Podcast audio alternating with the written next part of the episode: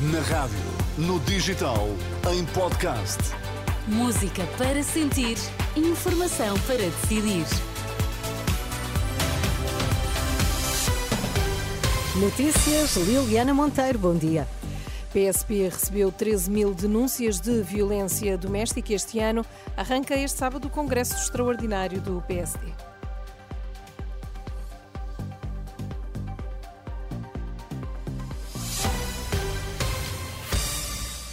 Olá, bom dia. Desde o início do ano já houve mais de 13 mil denúncias de violência doméstica e mais de 800 detenções, números divulgados pela PSP no Dia Internacional pela Eliminação da Violência contra Mulheres. À Renascença, a subcomissária Inês Lemos diz que o número elevado de denúncias não é maior do que no ano passado, mas recorda que é um bom sinal de como as pessoas não têm agora medo de denunciar. Termos este número 13.178 denúncias dá-nos a entender que nos meses que restam, novembro e dezembro, muito provavelmente nos iremos aproximar das 15 mil denúncias que tivemos, ou perto disso, perto das 16 mil que tivemos no ano de 2022. Significa que as pessoas estão cada vez mais a denunciar este tipo de fenómeno uh, e não necessariamente que o próprio fenómeno possa estar a aumentar, porque, como vemos, tem havido uma estabilização do fenómeno em si. Há cada vez mais casos de agressão entre pais e filhos. Inês Lemos aponta possíveis causas para este aumento. Na sua grande maioria, as vítimas continuam a ser do sexo feminino uh, e grande maioria das situações de violência doméstica são ainda de violência conjugal.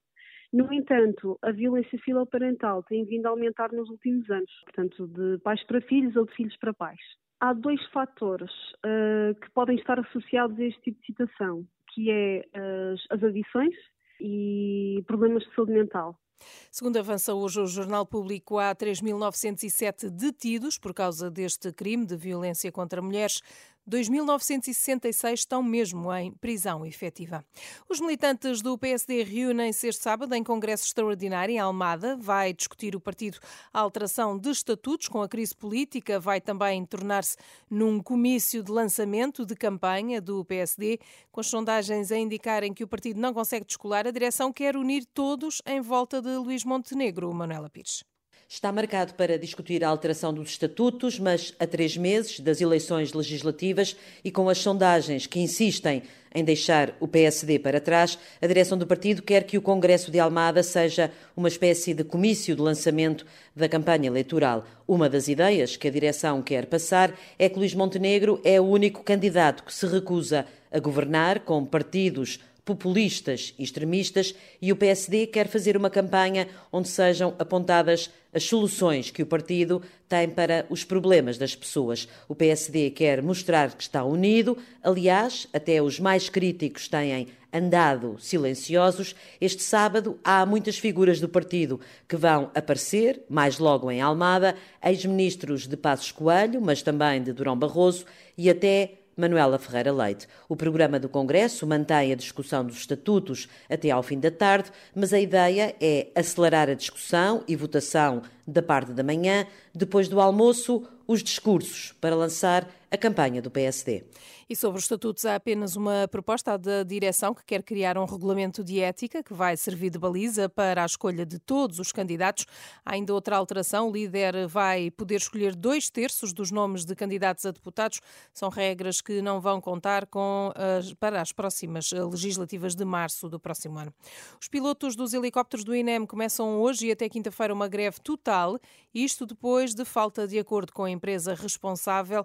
Informação que foi avançada pelo Sindicato dos Pilotos da Aviação Civil. A próxima semana vai trazer uma nova mexida no preço dos combustíveis, mas só na gasolina. A gasolina desce um cêntimo e meio, já no caso do gasóleo os preços vão manter-se inalterados. A Câmara de Lisboa vai recordar e assinalar hoje o 25 de novembro de 1975 com várias iniciativas na cidade, apesar do voto de condenação aprovado em outubro pelo Executivo Municipal. Carlos Moedas considera importante celebrar as datas que marcam a história história e esta data, diz, corresponde à passagem para um Portugal livre e democrático. No último dia de visita ao Médio Oriente, o ministro dos Negócios Estrangeiros português e homóloga eslovena visitam a Jordânia e também o Egito. Vão abordar com os respectivos homólogos as perspectivas de paz.